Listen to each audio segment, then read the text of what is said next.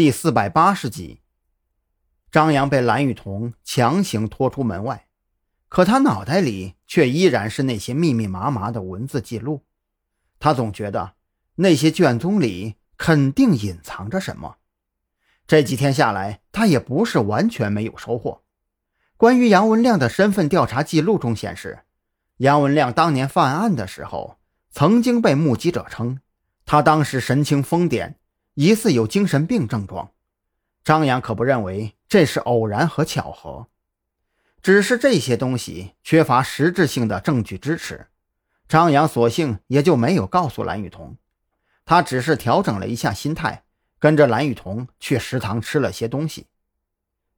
这才几点呢？你们这就吃上了？哎，害得我一通好找，还以为你们出门约会了呢。二人还没有吃完，许志伟就兴冲冲地抱着笔记本电脑找了过来。我说：“老许啊，你这废话多的毛病怎么还没有改掉啊？怎么还多了嚼舌根的习惯呢？”张扬满头黑线，他觉得许志伟这货纯属欠揍，等哪天找时间削他一顿也就老实了。你瞧瞧你这话说的，我可是好心好意帮你做了一个小程序啊！就你这狗咬吕洞宾的德行，我觉得还是删了算了。许志伟底气很足，他得意洋洋地晃着手中的笔记本电脑，这可是可以自动从网络上的各个数据库识别资料，并且根据关键词寻找相关资料的程序啊！而且我还给他开放了特侦局账号的一部分权限。张扬本来还想撇嘴讽刺几句，可一听许志伟后边的话，顿时就不淡定了。哎哎，别介呀！你就当我刚才啥都没说还不行吗？赶紧给我看看你做的是什么东西啊！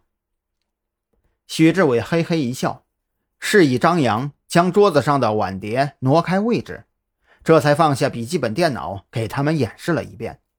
他在键盘上随便输入了一个词汇，然后启动搜寻功能，在特侦局的资料库里进行搜索，只用了不到三分钟，按照关键词出现的频率排序。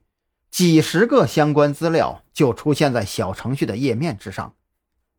来，你看啊，排在最前面的就是关键词出现频率最高的。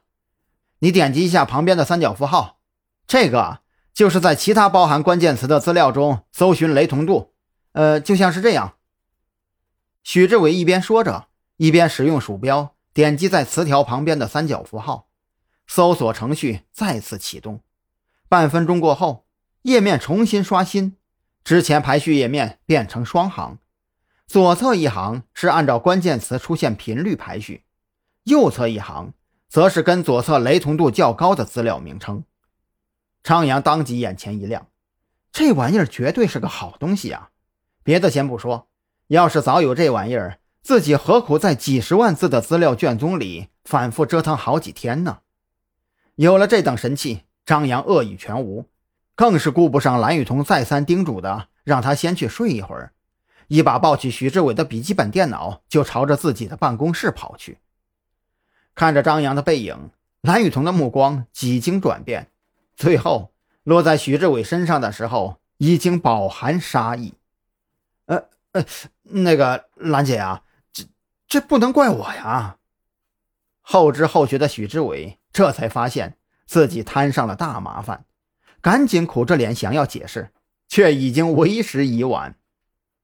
就在张扬愉快地使用小程序对照搜寻资料库的时候，许志伟却被蓝雨桐拉去了搏击训练室，美其名曰帮助最为孱弱的许志伟提升自保能力，可实际上就是在锻炼他的抗击打能力。